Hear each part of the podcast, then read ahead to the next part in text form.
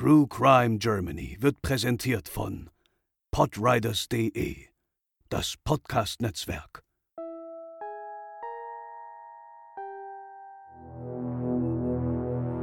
Am Morgen des 12. Mai 2010 verschwand die Frau des Bankmanagers Thomas B. aus ihrem Haus. Kurze Zeit später meldet sich der Entführer mit einer Lösegeldforderung, die auf der A7 Richtung Würzburg stattfinden soll. 300.000 Euro oder das Leben seiner Frau. Was sich ab dem Anruf abspielt, lässt sich nur mit großem Versagen zusammenfassen. Er gilt als einer der bekanntesten ungelösten Kriminalfälle Deutschlands. Heute bei True Crime Germany die Entführung der Maria B.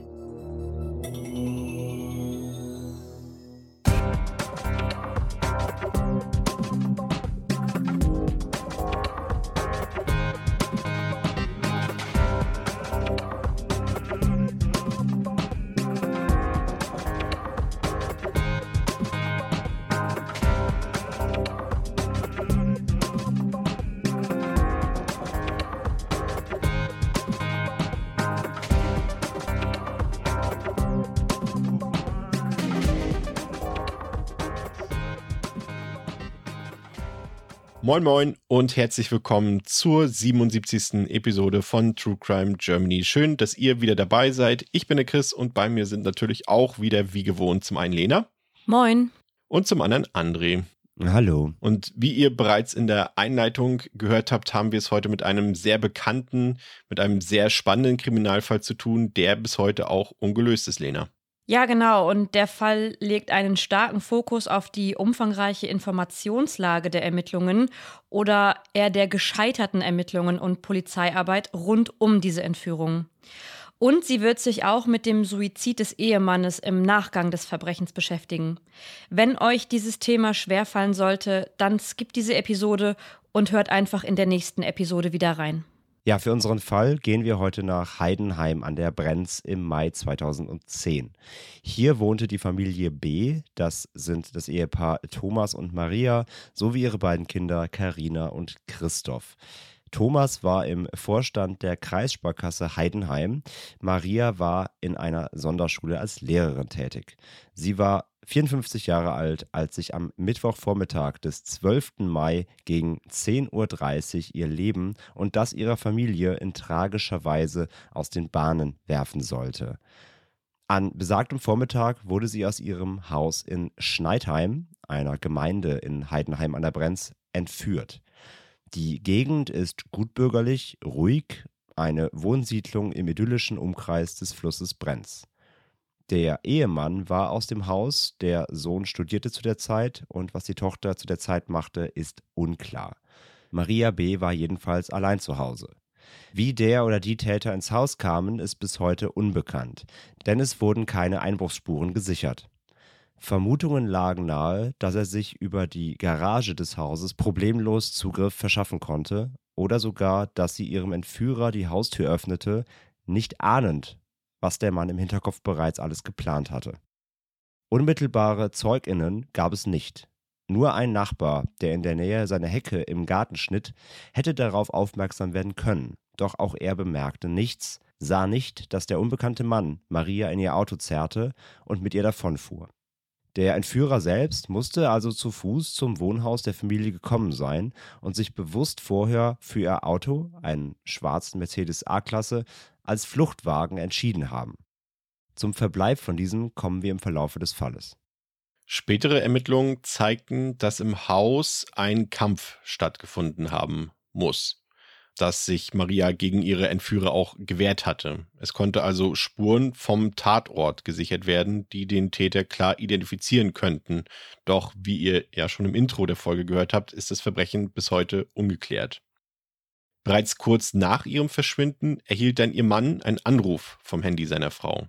Er selbst war an diesem Tag nicht in der Bank, was sich der Entführer vielleicht insgeheim erhoffte, da er dann schneller an Geld gekommen wäre, sondern er war bei einem Außentermin im Rathaus von Niederstotzingen. Dort, etwa 30 Kilometer von Heidenheim entfernt, war er mit dem Bürgermeister Gerhard Kieniger der Stadt verabredet, der dann Zeuge des eintreffenden Anrufs wurde. Der Entführer meldete sich mit dem Namen Schmidt und sprach mit einem stark schwäbischen Akzent. Er solle keine Spirenzle machen, keine Polizei einschalten nichts ahnend, dass neben dem Mann, der Entführten, der Bürgermeister und damit quasi schon die Polizei stand. Gefordert wurden 300.000 Euro Lösegeld, welches an der Autobahn A7 in Richtung Würzburg zwischen den Anschlussstellen Heidenheim und Oberkochen an einer Unterführung abgelegt werden sollte. Gekennzeichnet wurde der Ort vom Entführer mit einer Deutschlandflagge. Die absurde Anforderung war, dass das Geld zum einen gestückelt abgelegt und zum anderen schon um 14 Uhr vom Entführer entgegengenommen werden sollte. Zum Zeitpunkt des Anrufes war es aber schon halb zwölf. Der Zeitraum, das Geld zu beschaffen, war also extrem knapp. Und jetzt kommen wir schon zu einem großen Kritikpunkt aller Umstände im Verlauf der Ermittlungen während und nach der Tat, nämlich die Lösegeldübergabe. Ja, angesichts des unglaublich knappen Zeitfensters von gerade mal zweieinhalb Stunden und der Tatsache, dass sich Thomas B. nicht wie sonst in seiner Bankfiliale und somit näher am gewünschten Lösegeld befand, musste er trotzdem ein schnelles Handeln in die Wege leiten. Daher entschlossen sich er und der Bürgermeister Kieninger, den Weg über die Landeszentralbank in Ulm zu wählen, die aktuell in gleicher Entfernung lag wie sein Arbeitsplatz in der Sparkasse Heidenheim, also zeitlich keinen Unterschied ausmachte. Die Mitarbeitenden in der Landeszentralbank hatten allerdings zum Zeitpunkt der Anfrage von Thomas B. Mittagspause, weshalb sich der Prozess der Geldbeschaffung extrem verzögerte. Und somit lagen zur vom Entführer bestimmten Uhrzeit, 14 Uhr, an der Autobahn keine in bestimmte Teilsummen zerstückelten 300.000 Euro Lösegeld. Es kam zu spät. 15.27 Uhr wurde als Zeitpunkt festgehalten, an dem das Geld dann letztendlich an der Stelle abgelegt wurde. Ja, im Nachgang sollte es dann in den Medien heißen, dass das Geld vom Entführer aus unbekannten Gründen nicht abgeholt wurde. Ab diesem fatalen Moment riss die Kommunikation mit seiner Ehefrau dann komplett ab. Also der Entführer meldete sich nicht auf die verspätete Anlieferung des Geldes und verschwand geradezu spurlos. Und während des Anrufes zuvor sagte Maria B. noch zu ihm, dass der Täter sie mit dem Tode bedrohte, würde er nicht wie gefordert kooperieren. Wegen der gescheiterten Lösegeldübergabe reagierte die Polizei nun mit einer groß angelegten Suchaktion. Eine Suchstaffel von rund 300 Beamtinnen mit Spürhunden durchkämmte das Gebiet rund um Niedheim, das ist ein kleiner Stadtteil von Heidenheim an der Brenz, welches ebenfalls an der Autobahn liegt.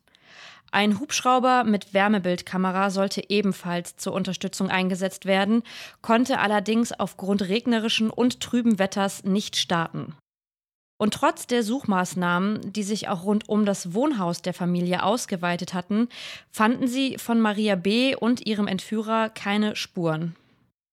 Wenige Tage später gab es dann einen ersten kleinen Erfolg. Sowohl der schwarze Mercedes als auch das Handy von Maria B. konnten gefunden werden. Das Auto befand sich abgestellt in dem Klosterhof Neresheim, rund ja, 20 Kilometer von Heidenheim entfernt. Und das Handy wurde am Freitagnachmittag nahe der Autobahn in einem Waldstück gefunden. Der Klosterhof ist für die Zufahrt fremder Besucher eigentlich gesperrt. Also ein unbemerktes Durchkommen wäre eigentlich nicht möglich gewesen. Das Risiko des Täters, das Auto genau dort, an diesem von TouristInnen und AnwohnerInnen frequentierten Ort zu belassen, war eigentlich äußerst hoch. Wann und wie er es geschafft hat, das Auto, nachdem bereits gefahndet wurde, dort abzustellen, das ist unklar. Auch wie er von dort aus mit Maria B. flüchten konnte, ohne bemerkt zu werden, schien den ErmittlerInnen ein Rätsel zu sein. Die kommenden Wochen wurden für die Familie B zur Tortur. In einem offenen Brief wandten sie sich an den Entführer, baten darum, dass er ihre Mama freilassen solle. Gleichzeitig startete eine große Flugblattaktion vom Lions Club und den Beschäftigten der Sparkassen, in dem dazu aufgerufen wurde, Maria B. wieder mit ihrer am Boden zerstörten Familie zu vereinen. Der wohl bekannteste Appell zu diesem Fall war die Folge Aktenzeichen XY ungelöst vom 19. Mai 2010 im ZDF. Die Familie, Vater, Tochter und Sohn waren dort öffentlich aufgetreten. Wir flehen Sie an, die für uns alle so qualvolle Situation positiv zu beenden. Bitte geben Sie uns ein Zeichen, wo unsere Mutter ist. Thomas B. appellierte an die Menschlichkeit der Zuschauenden und womöglich auch des Täters, der sich die Sendung ebenfalls anschauen konnte. Inständige Bitte an die Entführer. Wir haben alles getan, was sie wollten. Wir appellieren in unserer Verzweiflung an ihre Menschlichkeit. Bitte geben Sie uns unsere geliebte Mama, meine Frau, wohlbehalten zurück. Sie hat ihnen nichts getan. Wir flehen sie an, unsere Bitte zu erfüllen. Man konnte dann anonym Hinweise abgeben, niemand müsste sich in Gefahr bringen, so die Aussage des Familienvaters. Im späteren Verlauf der Ermittlungen gaben die beiden Kinder an, dass sie sich in der Situation, live im Fernsehen auftreten zu müssen, enorm unwohl gefühlt hatten. Die Polizei hätte sie aber dazu motiviert, diesen Schritt zu gehen, angesichts der fehlenden Erfolgsergebnisse bei der laufenden groß angelegten Suche. Parallel bot der Familienvater eine Belohnung von 50.000 Euro für alle Hinweise, die zur Freilassung seiner Frau aus den Fängen des Entführers helfen könnten. Ja, zuträglich für den Ruf der Familie war der Auftritt allerdings nicht. Viele ZuschauerInnen der Sendung hielten den Aufruf von Thomas B. und seinen Kindern für geschauspielert. Noch heute findet sich der Ausschnitt des Aufrufs bei YouTube, also Ihr könnt euch den auch ansehen. Und nach wie vor gibt es dort eben auch Kommentare, die behaupten, Thomas B. würde in einem Moment des Aufrufs lächeln, beziehungsweise müsste sich das Lachen verkneifen. Denn viele glaubten, er selbst hätte etwas mit dem Verschwinden seiner Frau zu tun, dazu aber später mehr. Ich kann aber an dieser Stelle auch sagen, dass ich das, äh, die Sendung damals selbst live gesehen habe und gestehen muss, dass ich auch so ein bisschen den Verdacht auf äh, Thomas B. gelegt hatte in dem Moment. Ja, und unterdessen wurde die Polizei von Spuren und Hinweisen aus der Bevölkerung überschwemmt. Allein schon über 180 Hinweise in den ersten Tagen zum schwarzen Mercedes im Klosterhof. Oftmals war das Auto laut Aussagen von Zeuginnen aber an völlig anderen Orten gesehen worden. Hinweise, denen nachgegangen werden muss natürlich, aber die ins Leere verliefen und die Ermittlungen extrem viel Zeit und Energie kosteten. Das Phantombild eines Mannes mit langen Haaren, die zu einem Zopf zusammengebunden waren, wurde ebenfalls erstellt. Dieser 30 bis 40 Jahre alte Mann sollte am 12. Mai, dem Tag des Verbrechens, als Anhalter in der Region unterwegs gewesen sein. Es stellte sich aber heraus, dass dieser Mann gar nicht existierte. Ja, ein weiterer Tatverdächtiger wurde auch kurz festgehalten, kam dann aber aufgrund fehlender Spuren wieder frei. Ein Hausierer, der sich zu diesem Zeitpunkt in dem Wohngebiet der Familie aufhielt, sollte ebenfalls befragt werden, ob er etwas gesehen haben könnte. Doch auch er konnte nicht ausfindig gemacht werden. Man fand auch eine Blutspur im naheliegenden Waldgebiet, wo die Übergabe des Geldes stattfinden sollte, was sich natürlich Boulevardzeitschriften sofort griffen und mit der Überschrift Die Blutspur der Entführten betitelten. Auch diese Spur lieferte letztendlich keinen Erfolg, denn es handelte sich lediglich um Tierblut. Man beobachtete Bankkonten mit auffälligen Transaktionen und verbrachte ganze Wochenenden damit, Höhlen aus der Umgebung zu durchsuchen. Fotos von BesucherInnen vom Klosterhof wurden ebenfalls ausgewertet, in der Hoffnung, das Auto und somit auch den Täter auf einem der Bilder zu erhaschen.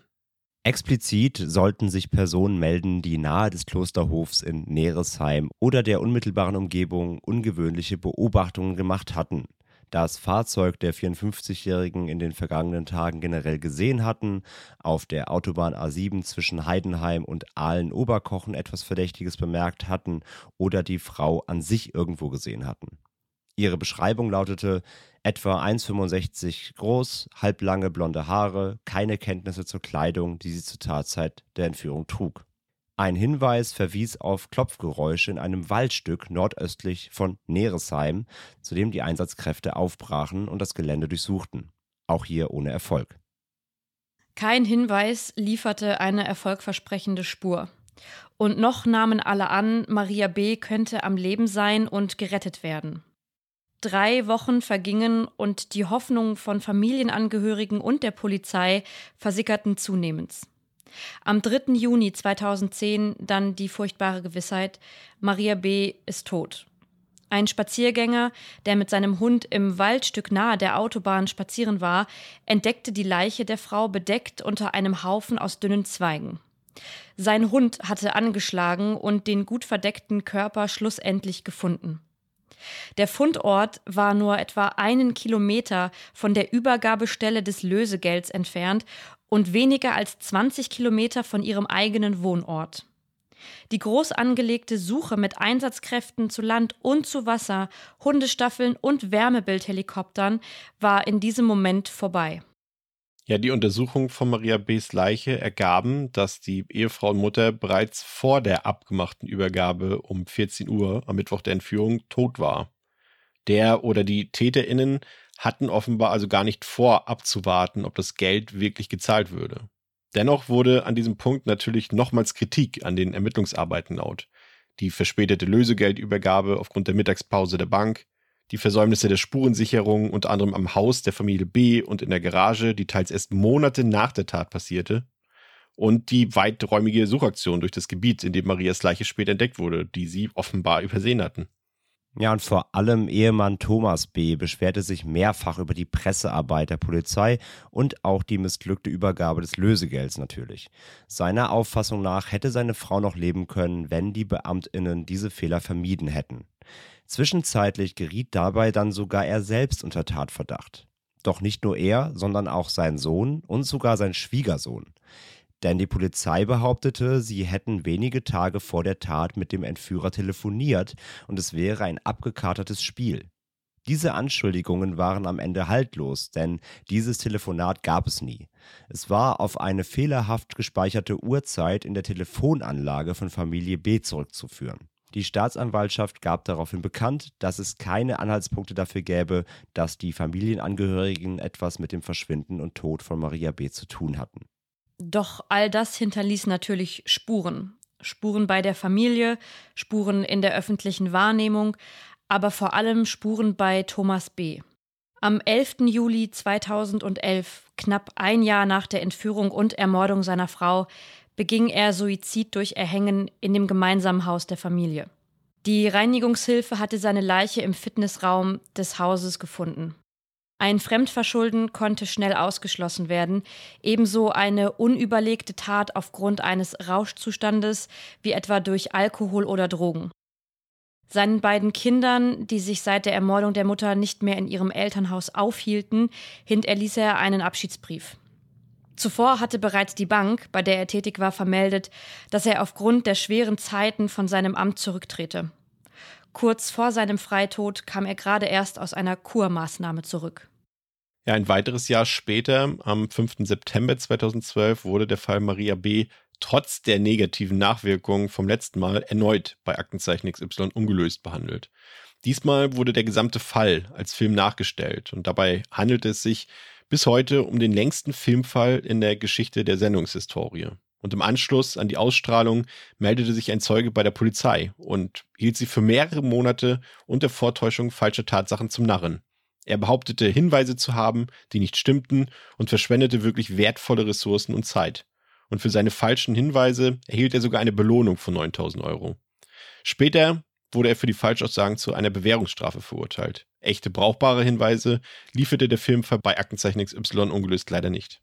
Ja, und zwei weitere Jahre später, im Februar 2014, rief die Polizei zu einem freiwilligen Massengentest auf.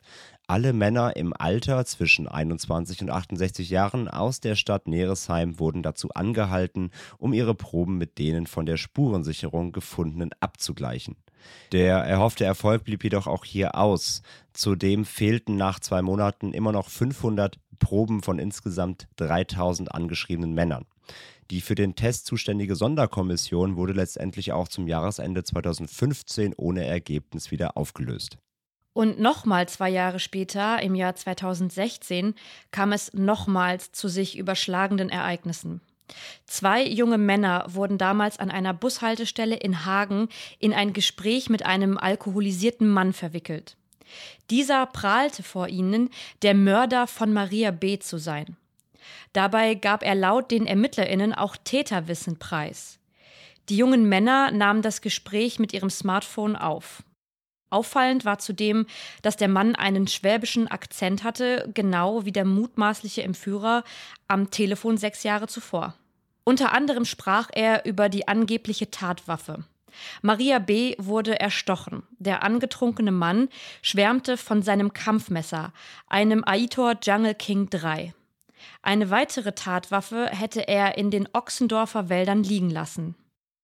Ja, die Polizei fahndete dann mit einem Phantombild anhand der Beschreibung der beiden jungen Männer und nahm kurz darauf, nach Eingang einiger Hinweise, einen 47-jährigen Tatverdächtigen aus Königsbronn fest. Er lebte nur etwa 10 Kilometer vom Wohnhaus von Familie B entfernt und auch vom Fundort der Leiche. Viele glaubten, dass der Fall Maria B. nun endlich gelöst werden könnte. Doch ein DNA-Abgleich brachte die Ernüchterung. Die Probe des Verdächtigen stimmte nicht mit der überein, die damals im Auto von Familie B erfasst wurde. Somit gab es keinen dringenden Tatverdacht und der Mann musste dementsprechend freigelassen werden. Höchstwahrscheinlich wollte er mit der Behauptung einfach Aufmerksamkeit auf sich ziehen. Ende Januar 2020, also weitere vier Jahre jetzt nach vorne gesprungen, durchsuchte die Polizei ein Haus im Stimmfacher Stadtteil Weipertshofen sowie ein Gebäude im bayerischen Landkreis Donau-Ries. Bei der Durchsuchung wurde sowohl Beweismittel sichergestellt als auch DNA-Proben von Verdächtigen entnommen. Der Verdacht richtete sich dabei gegen drei Personen, darunter ein Ehepaar, deren Firmenwagen zurück im Jahr 2010 in der Nähe des Tatorts gesehen worden sein sollen. Der Verdacht erhärtete sich nach Auswertungen der genommenen Proben aber nicht. Heute kümmern sich hauptsächlich die beiden Beamten Thomas Friedrich und Michael Bauer aus dem Polizeipräsidium Ulm um den ungeklärten Fall. Die Hoffnung, diesen doch noch lösen zu können, haben sie nicht aufgegeben, denn immer wieder kommen neue Hinweise ans Tageslicht. Die größte Hoffnung dabei liegt weiterhin in den möglichen DNA-Spuren einer der Täterinnen oder des Täters. Die aufgelöste Soko existiert mittlerweile wieder unter der Leitung von Kriminaldirektor Friedrich. Laut seinen Aussagen benötigte man letztlich für die Klärung des Verbrechens nur den passenden Mund zum Wattestäbchen mit den zutreffenden DNA-Spuren. Die bisherigen insgesamt 8000 Speichelproben blieben jedoch ergebnislos. Bereits mehrfach wurde der Fall rekonstruiert. Das Ergebnis dieser Rekonstruktionen lautete immer, dass das Verbrechen von einem Einzeltäter begangen wurde, ist möglich, mehrere Täterinnen hätten das Vorgehen deutlich vereinfacht. Kriminaldirektor Friedrich glaubt unter anderem, dass man den Täter bereits irgendwo erfasst hätte, da eigentlich niemand aus dem Nichts so ein Verbrechen begehen würde. Seine perfide Vorgehensweise zeigt auf, dass er keine Skrupel und keine Hemmungen hatte, eine Person im nahen Kontakt zu erstechen. Friedrich hatte dabei zwei Ideen. Erstens, es handelte sich um eine Person, die bereits mehrfach strafrechtlich in Erscheinung getreten ist. Und zweitens die Person, die so verzweifelt ist, anzunehmen, dass 300.000 Euro alle Probleme lösen würde. Den Fernsehauftritt der Familie hält Ermittler Friedrich nicht für einen Fehler. Ja, die Aussicht darauf, dass Maria B. noch leben könnte, wäre damals eben ziemlich groß gewesen. Selbst wenn ihr Ehemann das Geld rechtzeitig hätte besorgen können, wäre das Leben seiner Frau dadurch keineswegs gerettet gewesen. Die TäterInnen oder der Täter waren kaltblütig, haben das Verbrechen durchgeplant, an einigen Stellen sehr professionell, an anderen, ja, vielleicht eher fahrlässig, unprofessionell gehandelt und nur das Glück hat dafür gesorgt, dass sie bis heute nicht ertappt wurden. Denn die Möglichkeit aufzufliegen war enorm groß, wie beispielsweise das Abstellen des Autos am vielbesuchten Klosterhof oder der Kampf noch im Haus der Familie B zu Beginn der Entführung. Der Kriminaldirektor steht heute in regelmäßigem Kontakt mit den verbliebenen Angehörigen über deren Anwalt. Und neben seinem Bett liegt grundsätzlich Papier und Stift, falls über Nacht doch noch eine Eingebung käme, die den Fall lösen könnte. Ja, und ich weiß nicht, wie es euch ging. Mir ging es tatsächlich so, und ich hatte es ja vorhin schon erwähnt, dass ich damals bei der Ausstrahlung bei Aktenzeichen XY auch so ein bisschen die Familie unter Verdacht hatte. Auch so ein bisschen mit dem Hintergrund, dass es ja jetzt auch nicht der erste Fall gewesen wäre. Wir hatten ja hier selbst schon mal einen Fall behandelt, bei dem sich dann herausgestellt hat, dass äh, ich glaube, der Mann war es, der seine Frau dort in diesem, dort im Keller Im einbetoniert hat, in dem Weinkeller dort quasi. Es wäre, wie gesagt, nicht das erste Mal gewesen, dass letztendlich äh, das Verbrechen quasi innerhalb der Familie hätte aufgeklärt werden können. Aber hier ist es natürlich nicht so gewesen und äh, dann natürlich mit tragischen Konsequenzen für den Ehemann, ne? der dann Suizid begangen hat.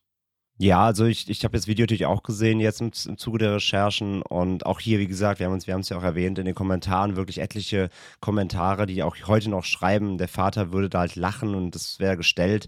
Ich finde es ehrlich gesagt eine Frechheit. Also man kann natürlich eine Meinung haben, das so sehen, aber letztendlich, also gerade heute in Bezug auf das, was man ja auch weiß, jetzt ist es vor allem pietätlos, aber auch damals, ich meine mit den Kenntnissen, dass jetzt auch die die Kinder gesagt haben, sie mussten das quasi, sie wurden gezwungen, das zu machen. Die Polizei hat ihnen nahegelegt, heißt ja nichts anderes als, mach das mal, weil wir kommen sonst nicht weiter.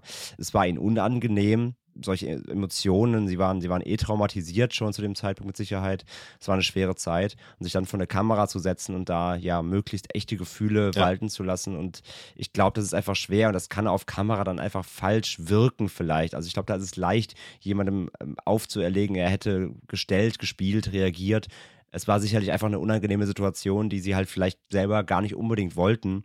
Und dann, ich glaube, dadurch wirkt das dann vielleicht so ein bisschen, bisschen seltsam. Ja, jeder, jeder oder jede, die, der schon mal von der Kamera war zum ersten Mal, weiß, glaube ich, wie schwer das ist, sich dort natürlich zu verhalten, ne? ohne dass es irgendwie aufgesetzt mhm. wirkt und, und wie du schon gesagt hast, den Emotionen dort irgendwie gerecht zu werden. Und äh, ja, letztendlich kann man den Leuten da absolut nichts unterstellen. Also, das ist schon, wie gesagt, mir ist es, ich bin damals der Sache auch so ein bisschen auf den Leim gegangen, weil halt auch schon viele Leute damals auch im Internet geschrieben haben, ja, und guck mal, das ist irgendwie, das wirkt nicht authentisch und so weiter, aber es ist natürlich totaler Unfug, ja.